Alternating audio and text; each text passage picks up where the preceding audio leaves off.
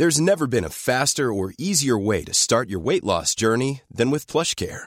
PlushCare accepts most insurance plans and gives you online access to board-certified physicians who can prescribe FDA-approved weight loss medications like Wigovi and Zepbound for those who qualify. Take charge of your health and speak with a board-certified physician about a weight loss plan that's right for you.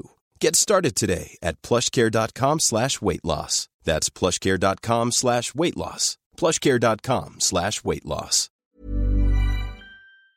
Soit.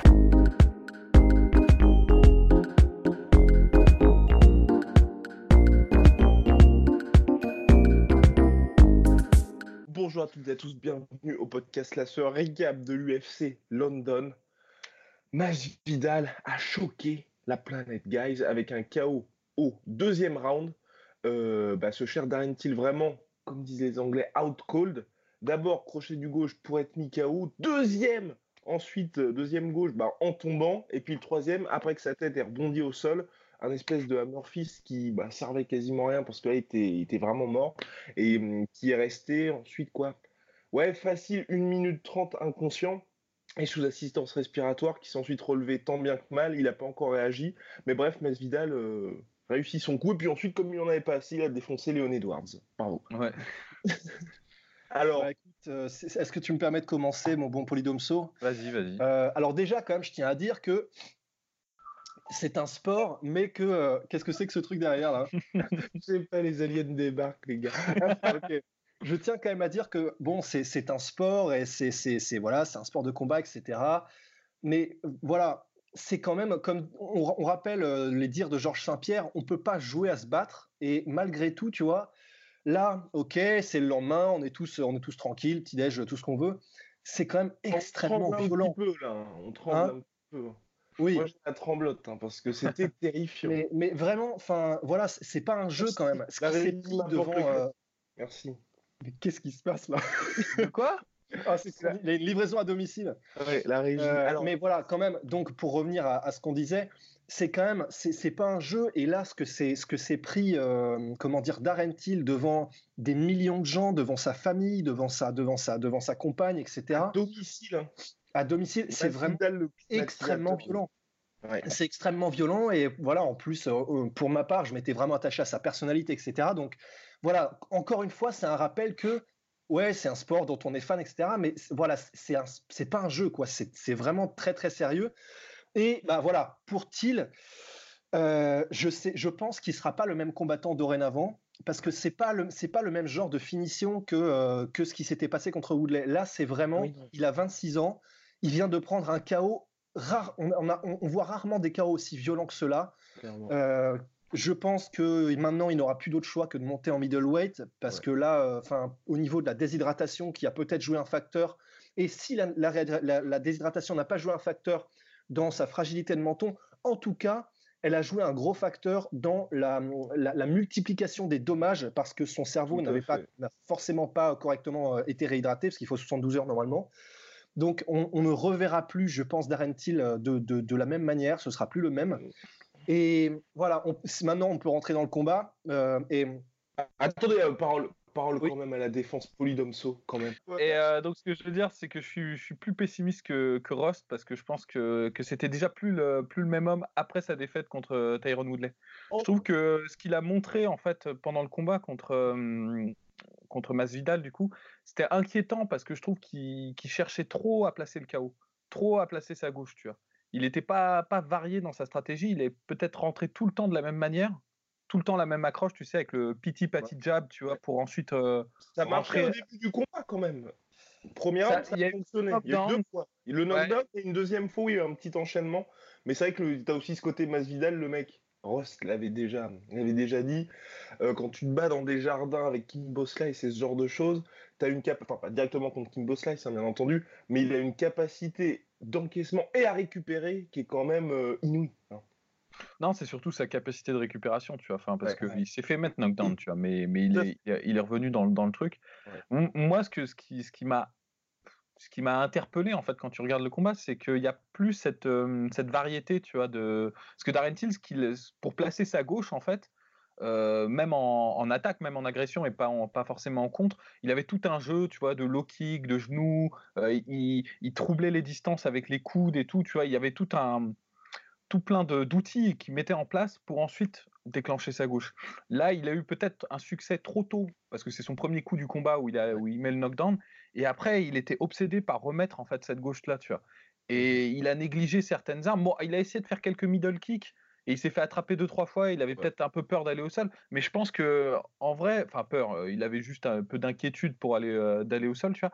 Mais en vrai, c'est ce que lui disait son coach. Il disait mec, euh, essaye de à chaque fois de monter sa garde avec le high kick pour ensuite placer ta gauche. Tu es un gaucher. En fait, généralement, c'est ça la combinaison qui marche bien avec les gauchers. Tu vois, c'est tu mets le high kick comme ça, il se protège et ensuite tu places ta gauche ou vice versa, tu vois. Mais il l'a pas C'est exactement euh, ce que Masvidal a mis à, comment dire, il me semble à Donald Cerrone, exactement la mhm. même. Mais c'est vrai que pour rebondir sur ce que tu disais, euh, Polydomso, en plus c'est vraiment c'est frustrant parce que euh, c'est ça fait c'est ça qui fait presque le plus le plus le plus mal. Au bout de 3-4 minutes, personnellement, j'avais vraiment le sentiment que Masvidal avait compris les entrées et le rythme de, de Darren Till. Et au bout de quelques minutes et au bout de quelques entrées en 1-2 et à chaque fois en finissant par sa gauche euh, en direct, euh, Darentil, vraiment, il a, comment dire, Masvidal réussissait à soit choper Darentil euh, en arrivant, soit à le choper en sortie, mais que vraiment, il avait. Il, n'était plus autant en danger après ce premier knockdown et après ces premiers enchaînements. Même, même que ce soit contre la cage ou que ce soit au milieu de la cage, sa gauche ne passait plus, soit il l'apparaît, soit il arrivait à l'éviter, mais la gauche de Darren Till ne passait plus très rapidement. Et c'est vrai que le fait qu'il n'était plus aussi diversifié dans ses attaques et dans ses entrées, c'est ce qu'on disait avant euh, avec Polydomso, mais même si le combat s'était éternisé et avait été au troisième, quatrième, cinquième round, personnellement, en fait, euh, je pense que Darren Till était un petit peu, il était, il était mal quoi qu'il arrive en fait. Il se prenait quand même beaucoup de coups sur le combat. Après le KO, il y a un côté, je pense aussi qu'il a été surpris par la capacité de Masvidal à vraiment, euh, bah, finalement, casser la distance sur ce KO-là. Parce qu'on voit, il s'attend pas du tout à se prendre ça. Et parce qu'il est vraiment tout menton ouvert, vraiment en mode je gère avec mon, avec mon bras pour éviter ce qui se passe. Et ça, ouais, c'est ce que je veux dire, c'est le gros, gros défaut de, de ce type de, de style. oui, euh, c'est vrai. Bah, parce que, bon, il vient du Muay Thai euh, mais il a plus un style, je trouve, à la à la Conor McGregor, euh, tu vois, genre avec une garde qui est, qui est ouverte, il n'y a pas vraiment de garde, et il gère sur ses déplacements euh, sa défense en fait. Sa principale défense à Thiel, c'est le, le footwork en fait. C'est il met la pression, il recule, il n'a pas un jeu, tu vois, de, de blocage ou de cross guard, tu vois, où mmh. tu vas te. Non, il a un jeu où il, il gère les distances, il recule. Le problème, c'est qu'il s'est pris beaucoup de, de body kick par, euh, par Masvidal, qui à mon avis ont dû saper son cardio parce qu'il bougeait beaucoup moins vite en fait. Au, dès le, déjà dès le deuxième round, je trouve qu'il reculait moins vite et tout. Et c'est pour ça, je pense que. Qui pourrait être le cut aussi. Hein. Oui, ouais. mais ça va. D'ailleurs, vous avez vu la pesée, messieurs, la pesée officielle, qui était un petit peu. On va pas. Euh, un petit peu shady. Je, je, vous laisse, je vous laisse la regarder. Tiens, je vous laisse la regarder parce qu'il faut que je ramène quelque chose qui va vous intéresser pour la deuxième partie du podcast. Regardez-la. Puis ensuite, nous poursuivrons. c'est le, podcast là. Euh. Ah, c'est un peu la fête là. Hein, c'est Valet Tudo là. La fête du style. alors allons-y. en bon écolier, tu vois, genre. Euh. Puisque, puisque l'ordre est donné. Non, bah non, mais ouais, non, mais en fait, honnêtement, euh, je suis quand même assez d'accord avec avec ce que tu disais. C'est vrai que si ça s'était si ça s'était poursuivi sur les sur le sur le round. Bah, ça aurait été complexe, tu vois. Enfin... Ouais, ouais, parce que là, mec, il se, c'est, bah putain, fait chier parce qu'il faudrait qu'on le dise dans le podcast, ça. Mais l'enchaînement là, où en gros, bon, celui sur lequel il met KO, la spéciale Tyron Woodley, là où il fait un footwork un peu rapide, mec, j'ai passé 20 minutes à le faire ce matin, tellement d'ailleurs, je l'ai mis au ralenti sur YouTube et je me suis entraîné à le faire, tellement c'est euh, vraiment spécial comme truc. Mais même l'enchaînement. Euh, avec changement de garde et il prend d'abord un peu la droite et la gauche ensuite le crochet un peu chaotique là ça, vraiment, il se fait toucher même avant et il se serait fait toucher après. Enfin, franchement, euh, là, c'était vraiment. Mais à chaque fois, à chaque fois d'ailleurs, qu'il rentrait, qu'il ressortait, que Magidal contrait en crochet, il se faisait toucher. Hein. Il s'est fait, il s'est fait toucher quand même pas mal de fois hein, en crochet, euh, en enchaînement de crochet, et puis bien sur le menton et tout. Euh. Ouais, voilà, ouais. C'est juste que celle-là, il a pas vu venir, mais il, il les prenait flush, quoi. Ouais. il les prenait, il les prenait nettement, tu vois. Donc c'était, assez complexe. Mais de toute façon, cette carte, je te dis, pour les, pour les espoirs, pas, pas super brillante, hein, tu vois. Genre, bah ouais, mais putain, les espoirs tout court euh, à l'UFC, il faudrait quand même qu'ils se sortent les doigts du cul, hein, parce que. Ah, t'es dur, t'es dur. Il y en a, il y en a, il y en a, il y en a qui, il y en a qui. Bah, Bon, alors, attends. Bon, alors, G, t'es de retour parmi nous de, retour, de retour, exactement. On était toujours en mode podcast, hein, messieurs. Ouais, oui, continue. Ah, c'est formidable. Et donc oui, donc bref, tout ça pour dire, l'autre truc moi, qui m'a un petit peu déçu, c'est vrai que j'ai trouvé que au-delà de sa taille et de son physique, n'y a pas eu d'armes en plus parce qu'à chaque fois, c'est vrai que c'est le mec le plus grand, le plus imposant. Et là, j'ai trouvé une certaine suffisance dans le sens où il s'est vraiment juste servi de cette présence physique-là pour enlever finalement tout son travail de feinte et tout ce qu'il faisait avant. Parce que même le côté, euh, toute cette pression qu'il mettait sur les gars, donc de côté vraiment, comment dirais-je, overwhelming, mon cher Rust. Euh, enfin, vraiment, acculer le mec, acculer le mec, le dépasser complètement contre la cage. Là, on voyait que c'était plus un côté présence physique qu'autre chose. Et c'est ce qui m'a un peu déçu parce que ça arrivait plusieurs fois et finalement, on voyait que Masvidal s'attendait à quelque chose et que ce quelque chose ne venait pas. Donc, euh, bah, c'est vrai qu'en fait, c'est c'est ce qui m'a un peu vraiment vraiment euh, surpris aussi avec Darren Till, c'est qu'il a toujours eu en fait cette présence et il a toujours eu ce côté je suis plus imposant physiquement et j'ai plus de puissance et j'ai plus de puissance de, de, matraque euh, comment dire derrière la pédale d'accélérateur. Il l'a toujours eu mais c'est vrai que là, on a vraiment un côté un peu comme Luke Rockhold, c'est-à-dire c'est ce que tu disais, ce côté suffisant, ce côté j'ai pas grand-chose à craindre, je gère, j'ai les distances, je, je, me fais pas surprendre si facilement, etc. Je suis vétéran de, de, ce genre d'échange et de ce genre de, comment dire de, ouais de, combat debout. Et euh, c'est pour ça que c'est Dan Hardy pour lui rendre qui disait ça, et je pense que c'est vraiment c'est parfaitement malin et bien vu. C'est le fait que là, il est temps qu'il monte en middleweight pour cette raison. C'est qu'en middleweight, il ne pourra pas se permettre d'avoir cette approche du combat où il est suffisant et où il n'a rien à craindre parce que là, il va tomber sur des gros cogneurs aussi. Et là, voilà, je pense que ça a aussi participé. Il se méfiait moins. Il se méfiait moins et vraiment à tort parce que, comme tu disais, euh, Polydomso, Masvidal, premièrement, il l'avait déjà touché plusieurs fois sur le même enchaînement au cours du combat et euh, il l'avait pris plein pot. Hein. C'est juste que là, lors du chaos, il l'a juste pas vu venir, mais le même enchaînement, il le prend plein pot plus tôt. Et, euh, même à part ça, c'est vrai que également, comme tu disais, Polydomso, il était beaucoup plus, euh, comment dire, Masvidal, il avait, euh, il le menaçait en takedown, il le menaçait en low kick, il le menaçait en tips, il le menaçait absolument partout. Et, et, pourtant, Darren Till n'a pas adapté son jeu, n'a pas adapté son game plan et n'a rien adapté. Donc je, c'est vrai que c'est assez troublant, quoi. C'est vraiment troublant. D'autant que, d'autant que il a eu les conseils de son cornerman. C'est parce que quand tu regardes sur la carte, moi j'ai regardé la carte dans son dans son intégralité, bon sauf sauf Leon Edwards, Gunnar Nelson, je le confesse, j'ai pas eu le j'ai pas eu le courage, mais mais non mais non parce que c'est des combattants qui gagnent souvent à la à la enfin, surtout Gunnar Nelson, c'est il a un rythme un peu lent donc je, je savais que ça allait pas être peut-être je me suis trompé, hein, vous me direz, mais que ça allait pas être super festif comme, euh, comme combat, tu vois. Mais euh, ce que je veux dire, c'est que pendant tout le, tout, toute l'intégralité euh, de l'événement, on a pu voir des cornerman qui étaient un peu dépassés, tu vois, qui savaient pas trop quel conseil donner, qui disaient ouais, vas-y, rentre-lui dedans, enfin des trucs un peu, un peu bizarres, tu vois, genre un peu étranges.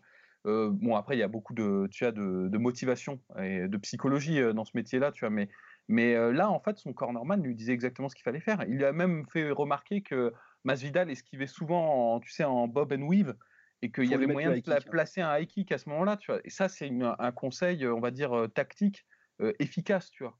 Qui, euh, non, je pense qu'un mec comme par exemple TJ Dillashaw, si on lui avait dit ça dans cette même situation, il aurait appliqué mais immédiatement, tu vois, le truc. Tu vois, genre, première chose qu'il fait, il l'aurait fait, tu vois. Enfin, un premier enchaînement, il l'aurait fait, tu vois. Et euh, bah, Till l'a pas fait du tout, tu vois. Genre, je pense que ça a à voir avec ce que tu disais plus tôt, le fait qu'il a mis ce premier knockdown et après, il a été, il a vu, à mon avis, il a vu rouge, il était vraiment dans un couloir et il n'a rien vu d'autre dans sa tête et dans son esprit. Il y avait uniquement, je l'ai fait, je peux le refaire, c'est qu'une question de temps avant que je le rechoppe et je pense qu'il en a oublié toutes ses autres armes, à mon avis. Possible. J'espère que c'est ça. En tout cas, terrible. Terrible, messieurs. Je pense qu'on peut passer à l'autre combat qui nous intéresse un peu, qui a été bien plus disputé que prévu. Euh, Dominique Reyes, Volcanos de Mir, qui a vraiment pu aller à l'un ou l'autre, hein, mine de rien. Bah, moi, j'ai. j'étais un peu d'accord au niveau de l'activité globale à Dominique Reyes, même si pour ma part, hein, Volcan a plus touché. J'ai trouvé, a fait un petit peu plus de dommages et c'est vraiment bien débrouillé, j'ai trouvé. moi, je l'ai donné à Osdemir. Et je suis un énorme fan de, Reyes. Hein. Enfin, j'arrête pas de, le survendre, de le surhyper à chaque fois que, à chaque fois qu'il combat, tu vois. Mais je, trouve que les deux premiers rounds allaient à, à Osdemir. après, c'est juste mon avis. On a tous son avis. il, il, vaut pas plus qu'un autre, tu vois. Mais comme dirait Clint Eastwood, les avis c'est comme les trous du cul. Tout le monde en a un. Exact. Exact parole pleine de sagesse et de bon sens, tu vois. Genre, euh, mais euh, non, mais j'ai trouvé qu'il était plus agressif aux Demir, qui touchait plus nettement, en tout cas sur les, sur les premiers rounds, qui mettait vraiment la pression, euh, qu'il a vraiment désarçonné Reyes, qui n'arrivait pas à trouver sa distance. Reyes, il était, était en galère. Et en fait, Reyes, pour, pour ceux qui. Bon, je vais peut-être me faire cramer avec cette comparaison, mais c'est un peu un nouveau Crocop. Il combat un peu de la même manière. C'est un mec qui est grand, enfin, de quoi, pour sa catégorie, qui mise beaucoup sur son bras arrière et sur son high kick, qui a une bonne tech down de défense, et ça, son principal moyen défensif, c'est de pivoter sur, sur sa gauche. Tu vois, genre, il y, a, il y a beaucoup de ressemblances, je trouve, entre les, entre les deux styles. Tu vois. Et bah, comment est-ce que Crocop, la, première fois où il a vraiment perdu de manière intelligente, qui s'est pris une masterclass, c'était contre Fedor, c'est quand tu mets la pression. De toute façon, quand tu mets la pression sur un kicker, bah, un mec qui est prédominant kicker, en reculant, il pourra pas kicker, tu vois. Et c'est un peu ce qu'a fait Osdemir euh, dans ce combat, tu vois. Il lui a mis la pression, il a tout le temps avancé sur lui, et dès que le mec euh, commençait à enclencher, euh, Osdemir euh, déroulait un jeu en crochet, et puis après, tu vois, un peu en dirty boxing et tout, tu vois. Donc, je, trouve que Reyes ne s'est pas attendu à autant d'agressivité. Il a peut-être tendance à, il a peut-être tendance à, installer son jeu et, à plutôt dominer dans des échanges longs, tu vois. Et j'ai trouvé qu'il s'est pas vraiment adapté. En fait, pourquoi est-ce qu'il a gagné le troisième round, euh, Reyes? C'est parce que Osdemir fatiguait, tu vois, et qu'il mettait plus la pression euh, comme ça, tu vois. Donc euh, bah ouais, et, et, puis moi aussi un petit peu, un petit peu frustré, hashtag choqué déçu par, par Reyes, mais en plus il y a un truc qui m'a vraiment, qui m'a ouais, qui m'a qui m'a vraiment déçu parce que là ça montre autre chose que euh, juste des skills, c'est le fait qu'il était pour moi un peu perdu quand il a quand il a vu qu'il y a des trucs qui marchaient pas, qu'il y a certains de ces de certaines de ces combinaisons qui prenaient pas et que Zdemir arrivait à gérer et à lire, et eh ben il savait pas quoi faire en fait. Et c'est vrai que quand tu dis qu'il a pas su, s'adapter, je suis à, je suis à, 100% d'accord et, c'est ça qui moi hmm, vraiment me gêne un petit peu, c'est que s'il est perdu euh, s'il est perdu contre Osdemir et qu'il n'arrive pas à gérer, qu'il n'arrive pas à, innover et à créer et à se créer de nouvelles opportunités, ben, Osdemir est super bon, mais contre John Jones, il, lui faudrait 20 ans, il lui faudrait... jamais il arrivera contre un, mec, contre un mec comme John Jones à, vraiment... Euh, à, outsmarter, bon bah voilà, je balance le terme. À le jouer à, le jouer. Voilà, il arrivera, il, n'y arrivera pas. Et moi, c'est ça qui me, ça, me, gêne un petit peu quand même.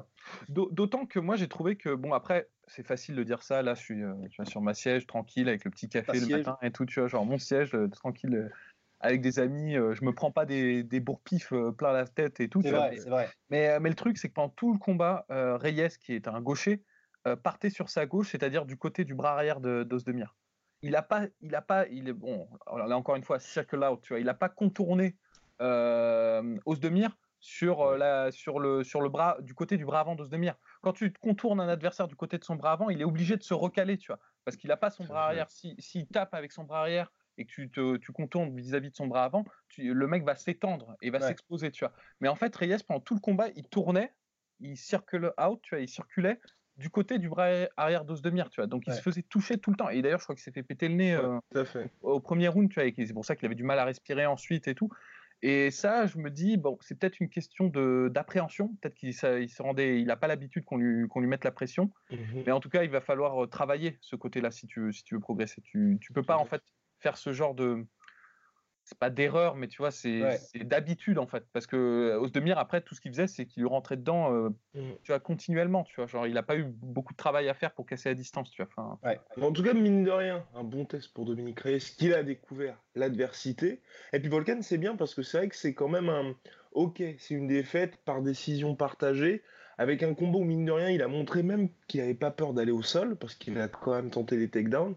Donc je trouve que pour les deux, c'est intéressant. Certes, ça aurait pu aller d'un côté comme de l'autre, mais là, on n'a pas ce côté, bah, finalement, euh, Volcanosomir, dont Polydomso est véritablement fan, euh, n'est pas fini. Voilà, c'est ce qui est bien, je trouve. Il n'y a pas vraiment de perdant, pas dans le sens, euh, là, Darentil, Darentil Masvidal, il y a clairement un gars pour lequel on s'inquiète. Là, on est plutôt même agréablement surpris par ce qu'on a vu. Bah, c'est sûr que Ozdemir, il a, il a bien combattu, hein, moi je trouve. Hein. Il a, fait une belle perf.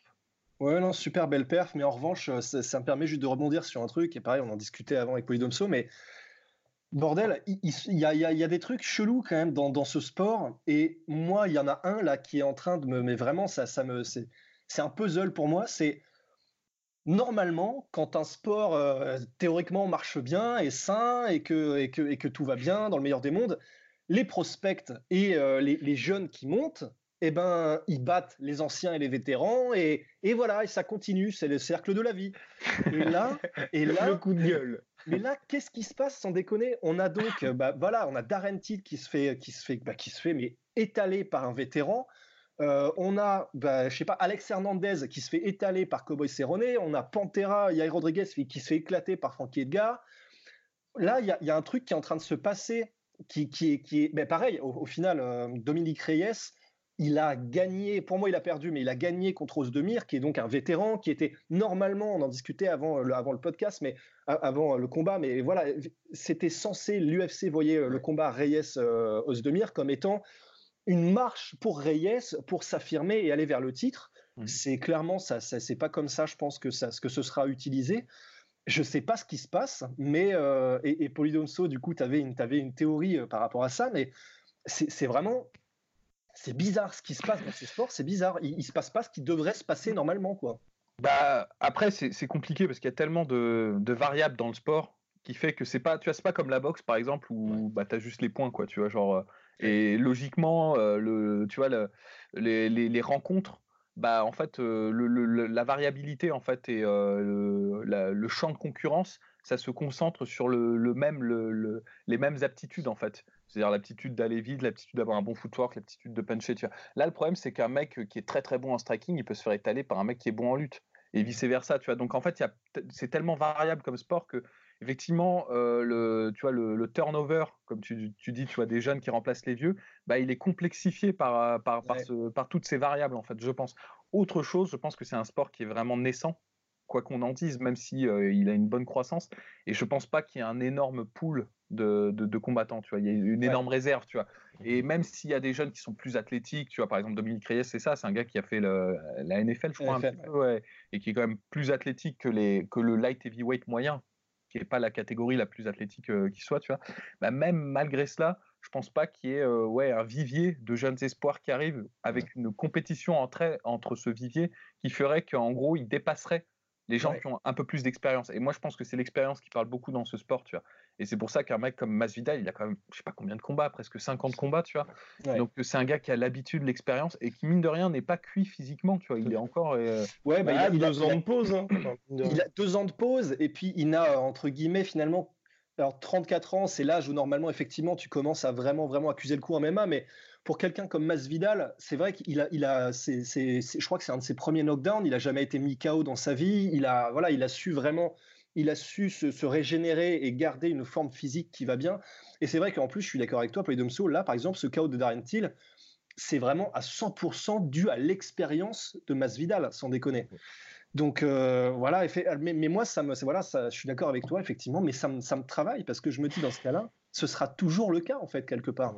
Après, il y a du matchmaking aussi un peu hasardeux, je pense aussi de la part de l'UFC, parce que pour moi, le Masvidal, c'est une surprise, mais sinon, les Alexen Hernandez, Cowboy Cerrone, Pantera, donc il y a Rodriguez contre euh, Frankie Edgar, à chaque fois, c'est des mecs qui n'avaient pas eu justement ce côté, euh, un gars intermédiaire. Par exemple, Darren Till, avant d'avoir Wonderboy, avant d'avoir Woodley, il avait eu Donald Cowboy Cerrone qui était un peu le vétéran intermédiaire. Pour tous ces mecs-là, il y a quand même eu, euh, il n'y a pas eu finalement ce combattant qui que tout le monde connaît de nom, mais qui est abordable. C'était vraiment l'UFC, ils se sont dit, ok, il a claqué un KO impressionnant, on passe direct face à un top 3 confirmé. Mhm. Donc c'est un petit peu compliqué aussi, parce que c'est vrai que bah, Yair Rodriguez, il sortait juste avant Frankie Edgar d'une victoire contre BJ Penn. Ah, c'est sûr, c'est sûr, le matchmaking était hasardeux, mais, mais voilà. Il n'empêche qu'en fin de course, euh, on se retrouve avec, euh, bah, avec des, vétérans qui sont là. Le mec essaie de justifier comme il peut, tu vois, genre. bon alors messieurs, je vous propose de répondre aux nombreuses questions que nous avons reçues cette semaine. Parce que ouais, t'étais pas là au dernier podcast, Polydomso, mais euh, là ça va être euh, l'invasion du l'invasion des profanateurs de sépulture. Alors, on va commencer par Damien. Damien qui nous avait posé des questions la semaine dernière euh, dans un français plus ou moins hasardeux. Euh, et qui est étranger, tu nous disais. Exactement, et c'est pour ça. Donc, je voulais, je voulais, je voulais rendre à Damien ce qui appartient à Damien. Merci beaucoup. Sorry for the spelling mistakes. French is not my native language. Merci pour vos réponses aux vidéos. Excuse-moi donc, Damien. Voilà, en tout cas, merci pour tes questions. Voilà, on tenait à, à rétablir la vérité sur ce cher Damien. Ensuite, nous avons une question de Ushiva. Hello la sœur, j'ai regardé votre podcast d'hier, comme d'habitude très réussi avec le retour de Polydamso. Alors, premièrement, je tenais à préciser que c'est moi l'auteur de la vanne sur UFC, c'est devenu Manpower. Même DR, preuve à l'appui. J'étais MDR en voyant Polydamso la ressortir. Donc voilà, il a quand même une question. Ouais, quand même. Oui, deuxièmement. Ah, parce que bon, à tout seigneur, tout honneur, bon, je suis content de savoir qui a fait cette vanne pour lui rendre cette image. Rendons-lui hommage, une minute de silence. Voilà. Deuxièmement, j'ai une question. Après sa démonstration à l'UFC 235, que va faire John Jones? Va-t-il nettoyer sa catégorie ou prendra-t-il le risque de monter en poids lourd pour vraiment écrire legacy pour ma part, je trouve que le niveau de sa catégorie est franchement faible à côté de lui. Il marchera sur tous ses adversaires, sauf peut-être Johnny Walker, qui a une puissance physique et une corpulence qui peut gêner Jones. Je veux pas forcément qu'il aille en poids lourd, mais je suis dégoûté qu'il n'y ait personne de vraiment sérieux dans les light heavyweight pour qu'il puisse démontrer qu'il est le GOAT incontestable. PS, ce serait cool que vous y répondiez en vidéo dimanche. Sur ce, continuez votre beau boulot, les gars. On sent une ambiance familiale sur votre chaîne. C'est très plaisant. Bonne journée, l'équipe. Alors. Bah, c'est un peu la critique qui a poursuivi Jones, euh, mais depuis mais très longtemps, hein, je crois, depuis sa deuxième ou troisième défense de titre, les gens disent bon, c'est sympa, mais quand est-ce que tu montes en poids lourd, tu vois enfin, Surtout qu'il y a beaucoup de un des reproches avant le reproche évident qu'on peut lui faire euh, sur sa prise de produit et tout, et euh, je, le conçois, hein, c'est pas, le problème, mais, mais ce que je veux dire, enfin si c'est le problème justement, mais avant ce reproche-là, il y avait un autre reproche qui a maintenant un peu disparu, c'était le reproche de dire, bah, en fait, John Jones, c'est juste un poids lourd qui cut à mort pour rester euh, chez les light heavyweight et les, et les cartonnets, tu vois. Je pense pas vraiment que ce soit fondé parce que je pense pas que John Jones c'est la structure vraiment d'un poids lourd. C'est un mec qui a des jambes très très fines et qui, ah, je sais pas, il est très fin, il est très longiligne. Je pense que c'est ça surtout qui trouble beaucoup les gens, mais je pense pas que ce soit bah, quand tu vois un mec comme euh, Junior Dos Santos ou, même un Francis Ngannou, tu vois, ils ont pas, pas le même physique quoi. C'est pas, le même modèle. C'est pas les mêmes modèles, tu vois, pas du tout, tu vois.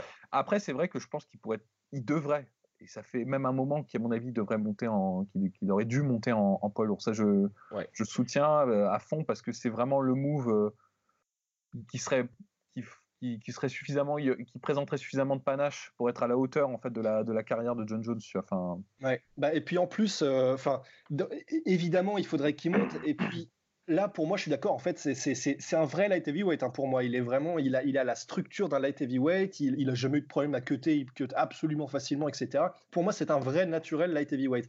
En revanche, je suis d'accord qu'il faudrait qu'il monte en heavyweight, ne serait-ce que pour se trouver un challenge en fait.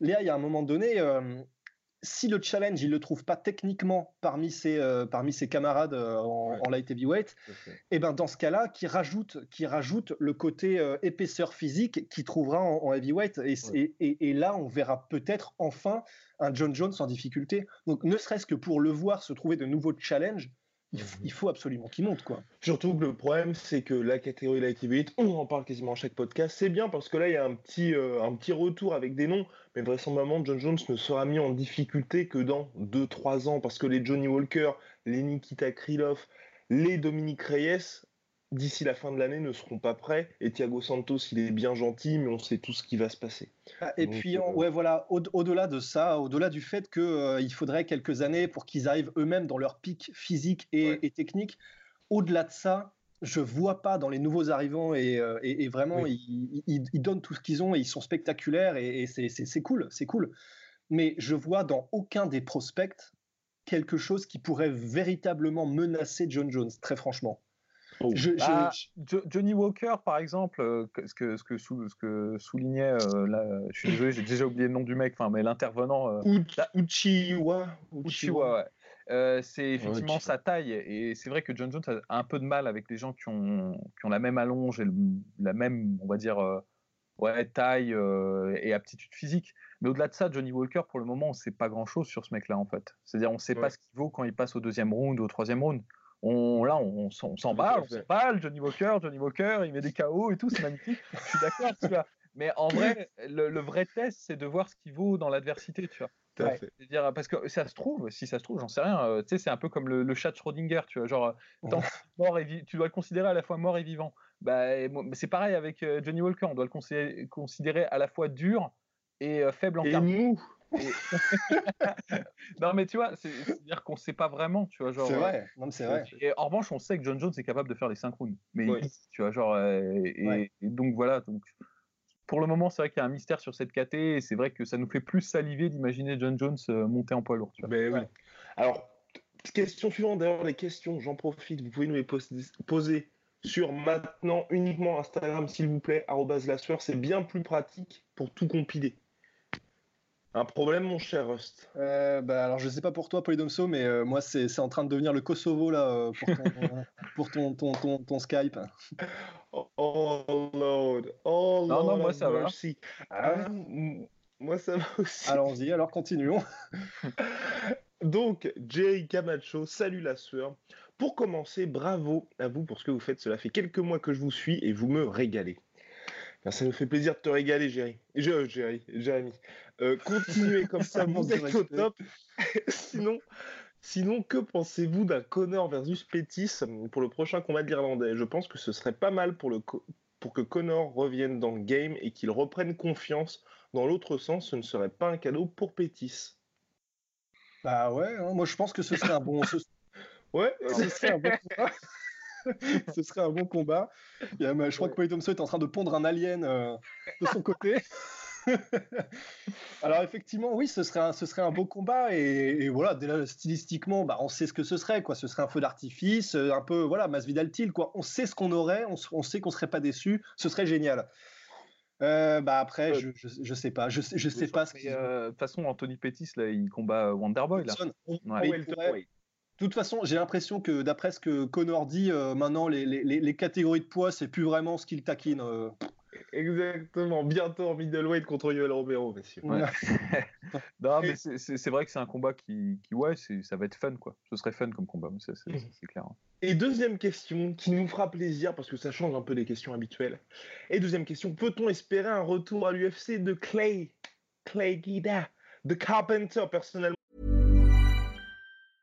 Many of us have those stubborn pounds that seem impossible to lose, no matter how good we eat or how hard we work out. My solution is PlushCare. PlushCare is a leading telehealth provider with doctors who are there for you day and night to partner with you in your weight loss journey. They can prescribe FDA-approved weight loss medications like Wagovi and Zepbound for those who qualify. Plus, they accept most insurance plans. To get started, visit plushcare.com slash weight loss. That's plushcare.com slash weight loss.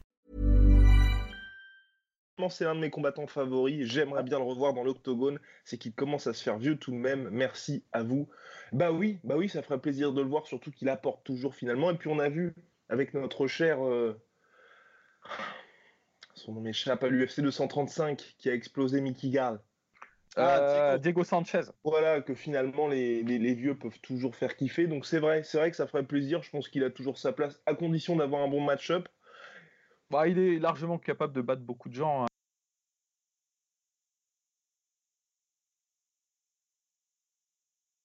On disait, tu vois, mais c'est un gars qui peut battre beaucoup de, de nouveaux venus, quoi. Ça, c'est sûr. Enfin... Ouais. Mais en revanche, alors là, si on, si, si on fait euh, le, le, comment dire, le parallèle avec ce qu'on disait plutôt, en revanche, là, si on a la même chose que ce qui se passe en poids lourd, c'est-à-dire que même au niveau des petits poids, euh, on a des comment dire, on a des vétérans qui oui, il y a plein de vannes qui sont bousculées de ma tête. Euh, si au niveau des petits poids, on a des, vétérans qui reviennent et qui commencent à mettre des toits à des jeunes, au poids lourd, ok, c'est un peu plus normal, ça, ça a toujours été. Mais si dans les petites catégories c'est ça, alors là, je, pense qu'il y a vraiment des questions à se poser euh, sur la marche en avant de ce sport. Hein. Oh. Entièrement d'accord, mon cher Rust. Alors, ensuite, non, il n'y a plus de questions. Donc là, c'était la fin des questions sur Facebook. Je le rappelle, sur Instagram, c'est beaucoup plus pratique pour nous ladies and gentlemen, parce qu'on sait jamais, peut-être qu'un jour on aura des questions de femmes. Alors, ce regard Alors, Florian Aiglin, oui, Florian Aiglin, qui nous a posé une question. Hello les gars, euh, vous avez eu le temps de jeter un œil au livre, ce serait tellement bien, sinon joli l'entretien avec le banner Héros de jeunesse. A plus, on reste fort. Et oui, c'est ce que j'étais parti chercher tout à l'heure. Florian Aiglin qui nous avait envoyé son livre en pleine lumière avec Conor McGregor. Donc que Rust a pu lire, que j'ai pu lire, Polydomso n'a pas encore eu le temps de lui passer dessus à ce bouquin, mais qui est très intéressant, assez court, qui se lit tout, seul finalement, avec beaucoup de références pop culture et au MMA actuel. Donc, euh, chaudement recommandé. Merci Florian de nous l'avoir envoyé. Nous ne sommes pas payés pour parler de ce bouquin. Je, tiens à préciser. Je tiens à préciser. Donc voilà, Florian, si tu nous regardes, on a apprécié. Alors, question de. Là, les gars, j'espère que vous êtes accrochés. Vous êtes accrochés. On va commencer par Maxence. Alors, question de Maxence. Salut la sueur, je suis un fan. Ah oui, en plus Maxence, pleine actualité, superbe. Maxence, salut la sueur, je suis un fan qui, ne loupe aucune de vos vidéos. J'ai entendu que Tony Ferguson avait des problèmes, mais aucun site n'a vraiment précisé. Aucun site sauf la sueur, mon cher Maxence. Que lui est-il arrivé? Merci beaucoup d'avance pour votre réponse. Et oui, bah finalement, Dana White n'avait pas menti quand il avait dit que Tony Ferguson traversait euh, des problèmes personnels et que là, le, le combat, c'était finalement le dernier de ses problèmes. Ouais, Tony Ferguson, on a peur qu'il développe quand même un cas de CTI euh, finalement assez tôt dans sa carrière. Messieurs, je, vous laisse en parler, mais c'est assez préoccupant, je trouve, ce qui se passe pour euh, Tony Ferguson. Bon, alors après, c'est très délicat d'en parler parce qu'on n'est pas du tout, du tout, du tout euh, expert, tu vois, en questions médicales, psychiatriques et tous ces trucs-là. Et je pense que la, la, la, frontière est fine entre ce qui est déclenché effectivement par une accumulation de coups et bah, ce qu'on appelle la démence pugilistique, ce qu'a développé Gary Goodridge, par exemple, à la fin de sa carrière, qui frappe beaucoup de, combattants qui ont pris énormément de coups, ou même des, joueurs de football américain, par exemple. Et la, on va dire la folie, mais la folie au sens médical du terme. Quoi. Enfin, mmh et je pense qu'on ne peut pas déterminer dans le cas de, de Tony Ferguson, parce que c'était la réflexion que j'avais avec ce cher Rost. On, rigole beaucoup, en fait. Euh, on rit avec Tony Ferguson parce que c'est quelqu'un de, très, très étrange et de très particulier, de très euh, anodin, hein, comme, euh, enfin, de très spécial, tu vois, plutôt. Et, et, en fait, on rigole parce que ce mec-là est sérieux à 100%. Lui ne rigole pas, tu vois. et c'est ça, c'est juste, il est dans son monde. Et je pense que c'est un gars qui est très, très, très particulier. Et ça me surprend pas vraiment d'entendre ce qui s'est passé. On, rappelle, hein, il n'a pas dormi pendant trois jours, il a défoncé toute sa baraque, il a commencé à, creuser des trous dans les murs pour voir si on l'espionnait. À changer toutes les serrures. Non, il pensait qu'il avait une puce dans la jambe. Ouais, mais aussi il, était persuadé qu'il y avait des gens dans les murs qui l'écoutaient. Oui, aussi. il a balancé de l'eau bénite sur sa femme et tout. Enfin, Parce qu'il pensait que c'était une sorcière. C'est vraiment. C'est sérieux. C'est inquiétant. C'est inquiétant surtout.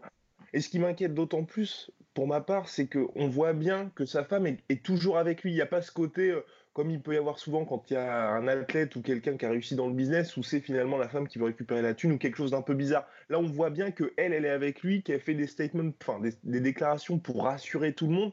Donc c'est vraiment, elle a envie que lui se soigne. Donc c'est ce qui est vraiment inquiétant pour ma part. C'est, ça veut dire qu'il y a vraiment un problème. Et parce qu'on précise a, il a, eu, donc toutes ces, réactions qui sont vraiment. Euh, c'est vrai que là, c'est, on a l'impression que soit c'est de la paranoïa, peut-être de la schizophrénie. Vraiment, on n'y connaît rien. Très honnêtement, on n'y connaît rien. Mais, voilà, ça ressemble vraiment à une maladie mentale assez sérieuse. Et, euh, mais il n'a jamais été violent envers sa femme et ses enfants, quand même. Il faut le préciser.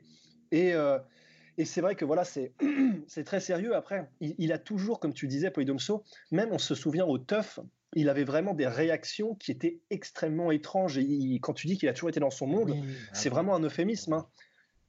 Il a toujours été, euh, il a toujours été très spécial. Il a toujours été. Euh, personne ne sait comment prendre Tony Ferguson.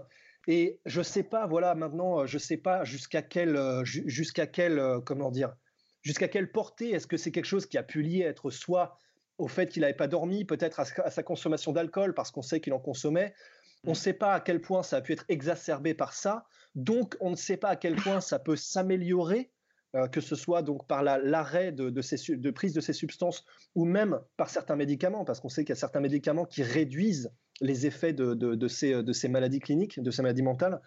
Mais en tout cas, voilà, c'est on ne sait pas, on sait, on sait vraiment pas s'il recombattra parce que euh, revenir de quelque chose comme ça. Euh, après, après, ce que disaient les gens, euh, parce que j'ai regardé, c'est vrai que les sites français n'en parlent pas parce que bon, évidemment, sauf la sueur évidemment, mais mais il y a beaucoup de, sites américains qui, qui ont parlé un peu du problème et tout.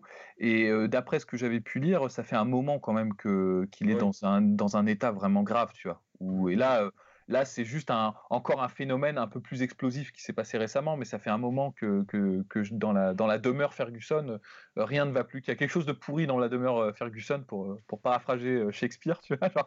Mais il a quand même réussi à rester au plus haut niveau, tu vois. C'est ça qui est fou, tu vois. C'est que peut-être ça fait peut-être deux ans que ça part en, en sucette totale. Ouais, depuis janvier 2018.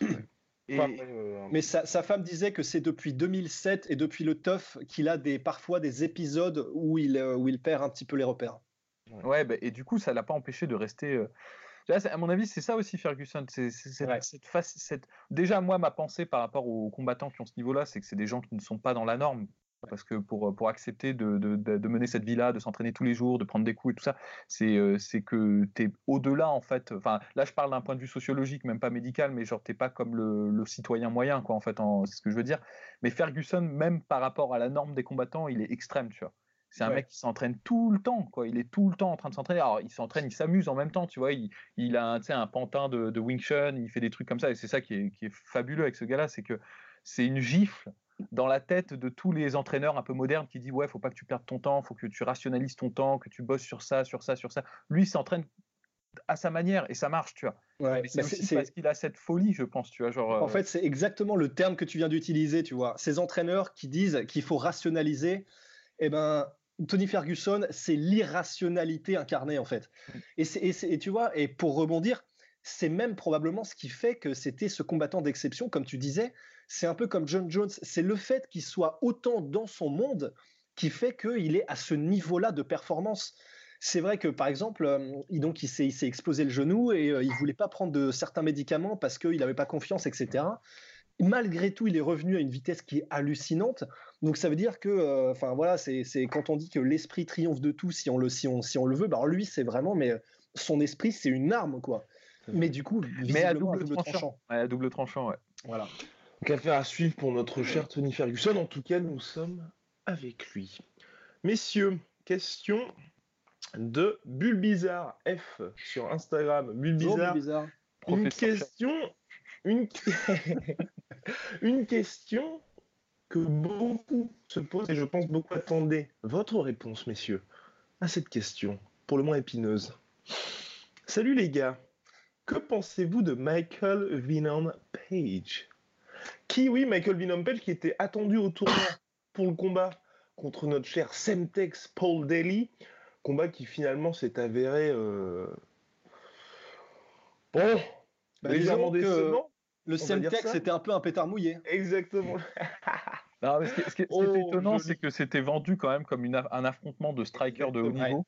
Et ça s'est révélé être du grappling pendant 3-4 rounds. Et pas de, de, haute volée. Hein.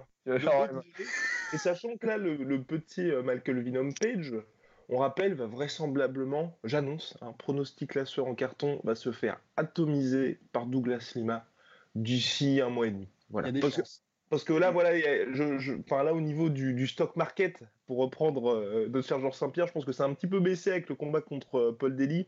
Et je pense que contre Douglas Lima, ça n'a pas du tout rigolé. Et on va vraiment voir pour le coup qui est qui et voir qu'effectivement Michael Vinompage c'est le combattant highlight contre des combattants de seconde zone donc et que là face à la crème de la crème des welterweight parce que pour moi Douglas Lima il est dans le top 5 mondial toute catégorie enfin toute organisation confondue ce sera vraiment de trop pour lui. Après euh, ouais je, tiens juste à dire que ne faisons peut-être pas néanmoins un procès trop rapide à Michael Vinompage parce que c'est vrai qu'il éclate des, mecs qui sont un peu de seconde zone, mais d'un autre côté, euh, il n'a pas encore eu la chance de prouver qu'il pouvait, euh, pouvait, être contre les meilleurs. On sait qu'il est extrêmement bon par sa carrière passée de, euh, de, point karate fighter. On pas, on sait pas encore en fait ce qu'il donne contre les très bons. Donc c'est peut-être un peu tôt pour lui faire un procès, même si effectivement la marche là, elle va être super super haute. Mm. Ça va être le, test, l'acide test, tu vois, genre vraiment pour, voir, parce que là, c'est vrai que Douglas Lima, c'est rude, parce que c'est un des meilleurs au monde. après, c'est vrai, il faut pas l'enterrer, quoi, parce que c'est un gars qui apporte quelque chose de, très, de très atypique sur la table. Tu vois, ce style de, de karaté à la touche et cet athlétisme indéniable, tu vois, qu'il présente. Après, au-delà de ça, je pense qu'on, là, je rejoins Rost, on peut même pas lui lancer la pierre à Michael Venom Page c'est euh, ça, c'est la stratégie marketing de Scott Cooker, quoi. Ah complètement. Et on en parlait déjà il y a, je pense, trois ans ou deux ans, tu vois. C'est vrai que bah, ça fait des années qu'il est au Bellator et que malgré les chaos et tout, bah, il n'a pas de progression dans la catégorie. C'était très étonnant parce qu'on avait d'un côté Venom Page qui montait, euh, enfin, on nous présentait comme une nouvelle future star, et de l'autre côté, tu avais euh, Douglas Lima, Koreshkov, Daly, tu vois, qui s'affrontaient entre eux, tu vois comme s'il y avait deux catégories qu'on disait non mais attends, Venom Page on le, réserve comme ça pour les highlights et après bon le, top du top c'est euh, Koreshkov, c'est euh, Lima, c'est Rory McDonald tu vois après tu vois. Et là euh, avec le, tournoi on va vraiment il y a une rencontre de monde tu vois. Et bon bah on, ne sait pas parce qu'on n'est pas devin tu vois et moi je je peux pas te dire je, suis assez inquiet hein, je, partage l'inquiétude de, Guillaume sur, sur son prochain combat. Après il peut peut-être nous surprendre. c'est compliqué, mais, après, moi, ce que, ce que j'apprécie par contre pour Michael Page, à mon avis, oui, voilà, va y avoir ce, ce, brutal retour sur Terre, mais ça fait plaisir d'enfin, de, de, le voir enfin contre des, des vrais noms, parce qu'il y a plus ce côté, justement, le mec se tape des gars qui sont soit en pré-retraite, soit qui n'ont plus combattu depuis 3 ans, ou des gars en bilan négatif. S'il perd, on pourra juste dire, il effectivement, il s'est fait désosser comme contre Douglas Lima, ce qui est arrivé à Koreshkov, ce qui n'est en soi pas honteux. Donc, euh, évidemment, c'est même, même un honneur de se faire désosser par Douglas Lima. Donc voilà ce qu'on pense de Michael Venom Page à suivre contre Douglas Lima et on saura enfin de quel bois il est fait. Oui, parce que en plus, juste, je finis juste sur parce que effectivement, comme disait Polydomso, euh, il, devient, il est plus tout jeune non plus en fait.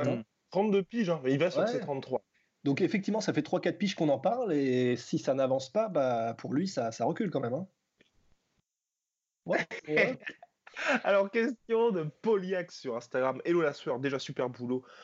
Que vous faites, vos contenus sont top, de plus en plus réguliers, c'est top. Merci Polyax.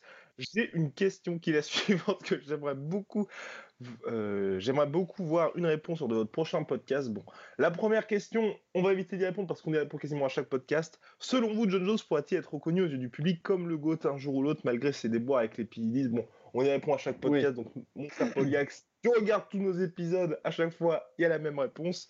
Et ensuite, on se fait cracher dessus. Deuxième question. C'est le, cercle naturel. Voilà. Et la deuxième question, plus intéressante, messieurs. Enfin, plus intéressante. Qu'on nous ne pose pas. Enfin, qu'on nous pose moins souvent. Anthony Johnson a-t-il la moindre chance s'il revient face à John Jones? Parce que c'est finalement le, seul, enfin, le seul combat, un des seuls combats qu'on voudrait voir en light heavyweight si euh, Anthony Johnson, Johnson descend. Combat qui était John Jones. Combat qui était prévu en 2015 jusqu'au euh, bah, au délit de fuite de John Jones après son accident de voiture. Et oui, donc euh, c'est vrai que ce sera intéressant. Ce sera intéressant, même si bon, Anthony Johnson, s'il revient, ce sera uniquement en poids Personnellement, euh, je oui, il apporte quelque chose de nouveau que John Jones n'aurait pas nécessairement encore connu, qui est vraiment. Le bateau est passé le bateau est bah, Le bateau est passé, mais euh, c'est surtout que, à mon avis, de toute façon, John Jones aurait réussi à naviguer sur, sur les eaux, quelles qu'elles soient, tu vois. Et je pense que Anthony Johnson, il, présente énormément de menaces, mais je pense que John Jones aurait eu euh, largement le skill pour le mettre au sol, pour réussir à justement, euh, comment dire, naviguer un peu dans la tempête jusqu'à ce qu'elle se calme et puis dominer ensuite. J'ai du mal à voir John Jones se faire mettre KO euh, bêtement dans les premières minutes, tu vois. Bon, après, il y a toujours une incertitude parce que quand on a l'explosivité et, et, la puissance de KO d'un Johnson, personne n'est serein. Tu vois. Personne n'est serein, euh, en faisant face à, Johnson. Le, défaut des qualités de, John Jones, de, de Johnson, plutôt, c'est que passer en fait les moments d'explosivité et passer en fait euh, euh, le moment où il a pu euh, s'exprimer, mmh il y a presque une, une barrière mentale, j'ai l'impression, parce que je pense pas que c'est physique. Le mec, c'est un athlète de haut niveau, mais où il lâche l'affaire vraiment. Tu vois, quand tu regardes les défaites qu'il a eues, Johnson, notamment contre DC, contre DC, mais même mais même Belfort, Belfort, oui, même contre contre Kochek aussi en quand il était welterweight. c'est assez étonnant de, de dire ça. Tiens. Mais c'est en fait voilà, c'est que quand il s'exprime et qu'il explose le mec en face, c'est une machine. Tout le monde est genre, waouh, putain, le mec, il est invulnérable et tout, et imbattable. Et c'est vrai, je suis d'accord, euh, quand tu le vois comme ça, il fait flipper le mec, tu vois. Mais en fait, euh, j'ai l'impression que, et c'est juste mon impression, encore une fois, que passer le, moment où il a pu exprimer vraiment tout son savoir et toutes ses qualités, si ça termine pas le combat, bah, il va pas abandonner, mais je te dis, euh, il va être, il va être beaucoup plus passif et il va, il va, il va laisser, se laisser dépasser, tu vois. Donc après, moi, John Jones, c'est, pour moi, c'est un mec qui justement arrive à nullifier euh, les qualités de, l'adversaire. Et je pense, là, si tu me demandes, qu'il y aurait des chances qu'il, arrive à survivre à ce moment d'explosivité, à ces débuts de round fracassants, tu vois, de, Johnson, et qu'ensuite, bah, euh, il submerge Johnson, tu vois, genre, je pense. Hein. oui, je pense que c'est clair pour, pour, pour, tous les trois. Alors, question de Warman. Donc, une nouvelle question sur Conor McGregor, messieurs. J'avais, j'avais fait patienter Warman parce que c'est vrai qu'on en reçoit assez souvent, mais qui est assez intéressante sur un angle différent. Salut la team, déjà merci pour votre travail continuez à nous régaler, ça fait plaisir de voir un bon média français couvrir le MMA. Merci Warman. J'avais une question, Connor semble ne semble plus autant s'entraîner avec Ido Portal, le fameux coach de mouvement Touchbud pour les intimes. qu'auparavant. J'ai l'impression qu'il, est beaucoup plus statique et a assimilé la boxe anglaise que Mayweather a utilisée pour le battre, c'est-à-dire une garde haute en avançant directement sur son adversaire. Pensez-vous qu'il devrait revenir à ce footwork qui avait fait sa force auparavant, ou est-ce qu'une avancée logique dans l'optique d'optimiser son cardio un peu défaillant C'est peut-être aussi seulement une expérimentation pour les Championship Rounds. Voilà, c'est un peu long, mais ça m'intéresse d'avoir votre avis là dessus. Force et honneur intéressante cette question-là. Eh oui. Alors messieurs. Tu veux commencer, Pauline euh, Ouais, ouais, pourquoi pas. D'autant que c'est d'actualité parce que sur les derniers euh, sparring, euh, justement. il a vraiment adopté encore plus cette garde, tu vois, bah, beaucoup plus traditionnelle finalement, et, cette façon de combattre qui est un peu plus, ouais, un peu moins subtile, un peu moins escrimeur, un peu moins float like a butterfly, sting like a bee, tu vois, genre c'est déjà un peu plus euh, ouais, voilà, traditionnel et tout. Et moi, personnellement, je pense que c'est vraiment une mauvaise voie pour euh, Conor McGregor. Je pense que qu'il n'arrivera pas. À... Bah, c'est pas son style, quoi. Et ça, c'est, il peut pas apprendre ça comme ça sur le tard, tu vois. Genre, il, va pas se transformer, il va pas se transformer en, en Bruce Malen, tu vois, genre, euh, tu sais, Dutch kickboxing à, balancer des crochets et finir en low kick. Je, je, vois mal prendre cette voie-là. Je pense que ce qui a fait son succès, justement, c'est, c'est cette combinaison de, de karaté et de, de boxe anglaise qui bah, ne peut pas marcher contre tout le monde, mais qui marche contre la plupart des adversaires, tu vois. Et je pense que ouais, c'est peut-être il s'est dit euh, il faut que je travaille euh, euh, que je ouais que, que, je sois plus efficace contre les lutteurs, que je me crame moins et tout. Il y a peut-être un calcul, tu vois, à court terme sur ces dernières sur ces dernières sur sa dernière défaite et sur aussi son, son combat contre notamment contre Ned Diaz, le deuxième, où il avait incorporé un peu plus de low kick et trucs comme ça, parce qu'il a des difficultés, et je trouve que c'est peut-être un peu trop radical comme changement. Peut-être qu'il devrait juste incorporer un peu plus de stratégie tout en gardant son, son style, tu vois, parce que bah, c'est là-dedans qu'il est bon, tu vois. Et, euh, Après, euh, moi, je, personnellement, je ne sais pas si je le vois encore, ce changement radical. Dans le sens, oui, Contre euh, Habib, il était beaucoup plus, euh, comment dire, euh, bah, flat-footed, les pieds au sol, moins mobile, etc. Statique. statique, comme tu disais. Contre Mayweather, oui, il était, bah, voilà, il peut pas adopter la garde qu'il avait contre Eddie Alvarez, contre Mayweather. Ça, c'était impossible, ça peut pas marcher. Donc, si on se réfère à ces deux combats, celui contre Habib et celui contre Mayweather, ok, il n'a pas les mêmes déplacements, il n'a pas la même garde, il n'a pas la même approche du combat que dans ses combats précédents lightweight, c'est sûr mais je, pense que ce serait un peu dur de le juger sur, de le juger sur ça parce que de toute façon ces deux occasions euh, c'était pas des occasions vraiment pour euh, contre Habib il s'était entraîné que pour la lutte donc c'était de toute façon pas son, style habituel. Et contre Mayweather c'était l'anglaise donc il était obligé de l'approcher différemment. Honnêtement moi les derniers sparring que j'ai vus là de lui qui sont sortis j'ai justement retrouvé un petit peu cette légèreté et cette approche beaucoup plus fluide qu'il avait avant. Et c'est pour ça que ça m'a fait vraiment plaisir.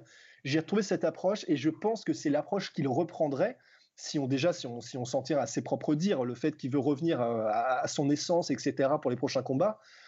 Donc je, je oui et je suis carrément d'accord en fait avec toi Polydomso et avec l'auditeur si jamais il restait dans cette voie beaucoup plus statique et beaucoup plus traditionnelle, je pense que ça le desservirait à mort. Mais vraiment, je suis persuadé que justement, il est sur un retour, au, retour aux bases et à ce qui a fait son succès. De son dernier sparring, c'est vraiment ce que j'ai ressenti en tout cas. Je partage, je partage l'avis de Freedomso. C'est vrai que c'est un peu tard pour tout révolutionner, et c'est pas parce qu'il y a eu finalement euh, cette défaite contre Habib qui est bon, un des plus grands de tous les temps, qu'il faut vraiment tout changer. On en parle quasiment à chaque podcast. Aujourd'hui, McGregor, il a besoin de se poser, d'être actif. Et puis, je pense que tout rentrera dans l'ordre. Parce que c'est vrai que le problème, c'est si à chaque fois, là, il sera en négociation pour revenir en juillet, mais si à chaque fois, il combat une fois par an, c'est on a beau avoir la meilleure tactique du monde, avoir tout changé. Euh, c'est pas ce qui va apporter, surtout pour un combattant avec le style de Connor, les réponses à ces questions. Alors, euh, question de. Euh, Franco, eh bien, on y a déjà répondu. Il Franco. parlait du, de Franco BRS, qui on y a répondu. C'était sur le hold-up Volcanos de Mir contre Dominique Reyes. Ouais. Voilà, donc je poursuis, messieurs. Nico. Ah, Nico. Ah. Bonsoir. Grosse pensée pour Rust après cette dure défaite de Darren. Ah putain, merci. Dans la même situation que lui. En tout cas, j'attends votre vidéo demain. Et force à vous les gars, ça va payer. Bon bah merci, merci, merci. Euh, incroyable fight entre Till Masvidal, mais déçu. Pensez-vous que Till va revenir? On y a déjà répondu de questions de Kerjo. Euh, sur, Instagram toujours. Euh, alors, Koi, Qui nous dit méchant chaos de Till, il va mettre du temps pour s'en remettre. Non, on a déjà évoqué ça, messieurs. Euh, c'est en direct, hein, enfin c'est en direct, c'est en live que, que, nous disons des questions. On, attends, on a dit qu'il allait pas mettre de temps à s'en remettre ah, si, qu'il allait en mettre. Ah, en c'était la question, c'était euh, est-ce qu'il va mettre du temps à s'en remettre? Donc oui, effectivement, on a dit qu'il allait mettre du temps. Ah oui, ouais, euh, alors oui, salut la sœur Elvaco, salut la sœur. Bon week-end à vous déjà. C'est vous à quelle heure? Et si c'est diffusé en live sur MC Sport, le FC London, merci à vous. Eh bien non, parce qu'à cause de la législation, quand les combats commencent à 21h, vous ne pouvez pas les voir en direct en France, donc c'était en différé. Donc sur M16 Sport, on y a répondu. Bon, bah, c'est un peu plus rapide hein, là pour les, pour les questions. Ah voilà, ça y est. Vincent Duchapeau qui est de retour pour avec euh, de nombreuses questions. Merci Vincent pour tes questions qui sont toujours très intéressantes. Alors, tout d'abord Vincent, Ben Askren ne serait-il pas un génie de la com? En provoquant-il depuis des semaines, il a légitimé un combat et a suscité un engouement autour alors que Dana voulait le rematch contre Lawler? Trou. Askren aurait donc trouvé la solution pour dépasser la haine de Dana à son égard et tenir par les couilles, le tenir par les couilles en quelque sorte. Bah, c'est pas vraiment une question, c'est plutôt une affirmation. Hein, je pense Moi, je pense que est bien malin celui qui tient par les couilles euh, Dana White. Oui, toute proportion gardée. D'autant plus que, d'autant plus que là, quand même, je rappelle que euh, là, tout le petit euh, tour de manège que Ben Askren a fait à Londres, où il a donné des interviews pour ESPN, pour l'UFC, etc ça, c'est parce que ça a été validé en amont par l'UFC. Hein. C'est pas Ben Askren qui a toutes les autorisations et les accréditations. Hein. C'est lui-même qui le disait en fait. C'est-à-dire qu'il a demandé à l'UFC, euh, du coup, je peux y aller, vous me permettez? Et puis après, je, suis, je fais les interviews et tout. Et l'UFC a dit oui. Donc euh, ouais, bien malin celui qui arrivera à choper par les, par les coronesses Dana White. Et là, c'est lui qui a dit oui, par exemple. Donc euh, il est, oui. Et, d'ailleurs, le plan est parti en fumée avec la victoire de Masvidal. Ouais, j'avoue. Oui. Non, et puis en plus, faut relativiser. Euh, Dana White déteste euh, telle personne, Dana White n'aime pas telle personne. Là, je vais citer euh, Francis Ngannou, hein, les, exécutifs de, de l'UFC. Au-delà de tout sentiment personnel, si tu ramènes du pognon et de l'attention, ils vont t'aimer. Donc, ah, Ben Askren, en fait, pourquoi est-ce que Dana White, ouais, peut-être il y avait une inimitié personnelle, c'est possible, mais au-delà de ça, il y avait une grande crainte, c'est que Ben Askren, il n'a pas un style qui est vraiment qui attire les foules, tu vois. Et, euh, et, donc voilà, c'était surtout ça, je pense, un peu qui, qui coinçait pendant, une, euh, pendant longtemps, tu vois. Si Ben Askren demain se révèle être une, une attraction euh, mondiale, bah, il y aura trompette, pétale de rose et danseuse pour lui, hein, il n'y aura pas de problème, hein, ça c'est clair. Et c'est ce qui est en train, pour aller dans le sens de l'auditeur, de se, de, de, de, se passer, en fait, parce que quand même, Ben Askren, là, en quelques événements, et même quand il n'y participe pas, comme ici à Londres, c'est vraiment lui qui s'en tire avec, euh, euh, les, plus beaux moments. C'est lui qui s'en tire. Honnêtement, là, son, stock a encore augmenté à Londres avec toutes les interviews qu'il a données. Il est en train de se transformer en une des personnalités les préférées de l'UFC quand même. Hein. Entièrement d'accord, mon cher Rust. Deuxième question de Vincent qui en pose à chaque fois de nombreuses, donc on essaye un peu de sélectionner pour laisser de la place à tout le monde. Alors, euh, là aussi, là aussi passionnante. Le débat est ouvert, messieurs. L'UFC n'est-elle pas en crise en ce moment? Après l'annulation de la carte de janvier, JSP qui part à la retraite à cause des négociations, Connor toujours pas de retour alors qu'il susciterait des pay-per-view. Au lieu de ça, il enchaîne les scandales. Ferguson au bord du précipice alors qu'il avait une série monstrueuse. Le mystère de la non-présence de Polo Costa face à Romero. Habib qui prend son temps pour revenir et qui n'hésitera pas à aller au clash contre l'UFC. Le retour des frères Diaz que tout le monde attend sauf Dana. Dana qui pourrit la victoire d'Askren et sollicite un rematch inutile, etc. Et oui, et oui, l'UFC était en crise. Bon, personnellement, moi je pense que c'est cyclique crise toute relative, hein, parce que c'est vrai que John Jones a cartonné en pay-per-view. Et pour moi, la vraie réponse, ce sera finalement l'UFC 236, qui est attendu de tous les fans un peu hardcore, mais c'est vrai que du grand public, bah, quelque part, ça bouscule pas les foules, mais je pense que c'est en crise pour les, pour les aficionados, parce que mine de rien, le deal ESPN est superbe pour l'UFC. On a vu que pour le pay-per-view de John Jones, la carte tout au long de la semaine, les gens s'attendaient pas à ce que ça, bah, ça pète des, records, mais grâce à la diffusion sur ESPN, les gens se sont dit bah, je vais acheter le pay-per-view. Donc je pense qu'en fait, moi, c'est une crise. On est tous évidemment déçus de ce qui se passe, mais l'UFC aujourd'hui capitalise à mort sur son accord avec ESPN. Et euh, comme l'a dit Polydome justement, tant que les billes rentrent, finalement, euh, tout va bien. Ouais, et puis bon, euh, mine de rien, tu vois, les, les, ce qu'il a évoqué, je suis d'accord, hein, pour, les, pour les fans, c'est horrible, qui est pas Boracinha, ce qui, est, ce qui arrive à Tony Ferguson, mais en termes d'impact sur, ce qui, sur les recettes, sur le chiffre d'affaires de l'UFC, je pense pas que ce soit, ce soit énorme. Parce que c'est pas des combattants de toute façon qui attirent énormément de gens. Euh. On rappelle, hein, euh, Romero euh, Whitaker, ça fait quoi 200 000 vues, je crois Oui, exactement, 250 000, ouais, ce qui est, ce qui est triste. Alors que la carte était ultra chargée. Ouais, moi, je, ça, ça, ça, ça m'attriste énormément parce que je, ça, je trouve ça sidérant, un résultat comme ça. Tu vois. Mais donc voilà, tu vois, ouais, toute proportion gardée en crise, je pense pas. Hein. je, pense, je pense que ça marche plutôt bien pour eux ça marche plutôt bien, mais effectivement, pour aller dans votre sens à tous les deux, ça marche plutôt bien, mais effectivement, il n'y a pas de crise, à mon sens non plus. Mais en revanche, il y a vraiment des choses que l'UFC ne fait pas ou fait un peu bizarrement qui pourraient vraiment améliorer. Et alors déjà, par exemple, au niveau de Romero Whittaker, tu vois, comme tu disais, bah, il suffirait peut-être de faire des promos comme le font BT Sports ou ESPN pour l'UFC, et ça partirait peut-être un peu mieux. Donc il y, y, a quand même des choses à faire qu'ils ne font pas, et si crise, le mot est, vraiment trop fort pour moi, mais il devait y avoir, ce serait plutôt peut-être du côté de euh, l'approche de la promotion des combats qui pourrait vraiment, vraiment être améliorée. Quoi. Hmm. Parfait, merci messieurs. On va prendre une dernière question. Oh boy. Le suspense est à son comble. Alors, euh... Ah, tu as envie de confiance. Non, mais non, mais il y a des, questions de temps en temps. Alors, messieurs, messieurs, dames, les questions qu'elles ne répondront pas dans les podcasts, c'est comment regarder des pay-per-view? Comment trouver un bon club de MMA Comment se rendre aux États-Unis? Comment acheter les places pour l'UFC S'il vous plaît, s'il vous plaît. C'est un peu compliqué de, répondre à ce genre de questions.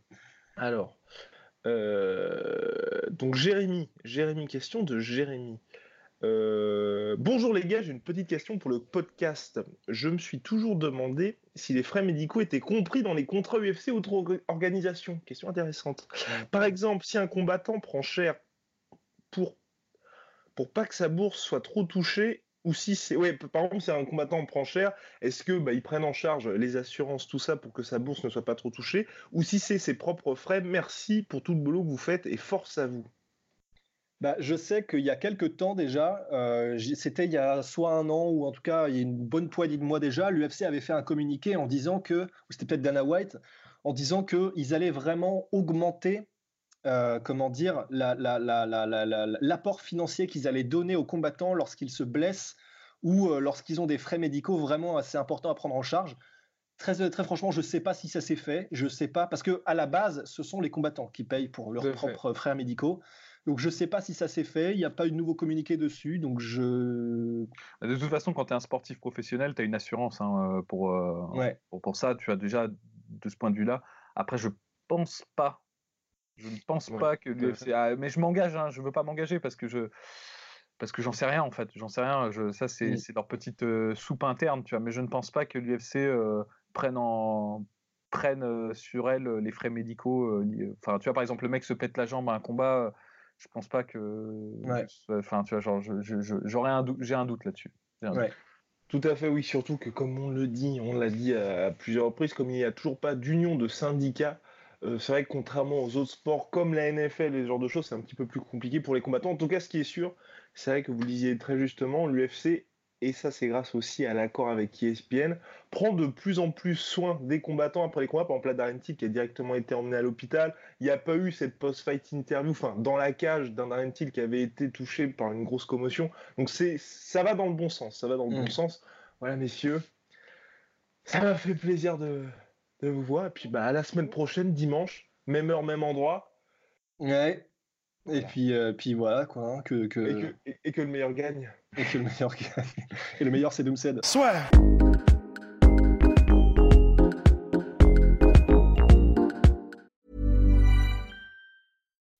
When you make decisions for your company, you look for the no-brainers. If you have a lot of mailing to do, stamps.com is the ultimate no-brainer. Use the Stamps.com mobile app to mail everything you need to keep your business running with up to 89% off USPS and UPS. Make the same no brainer decision as over 1 million other businesses with Stamps.com. Use code PROGRAM for a special offer. That's Stamps.com code PROGRAM.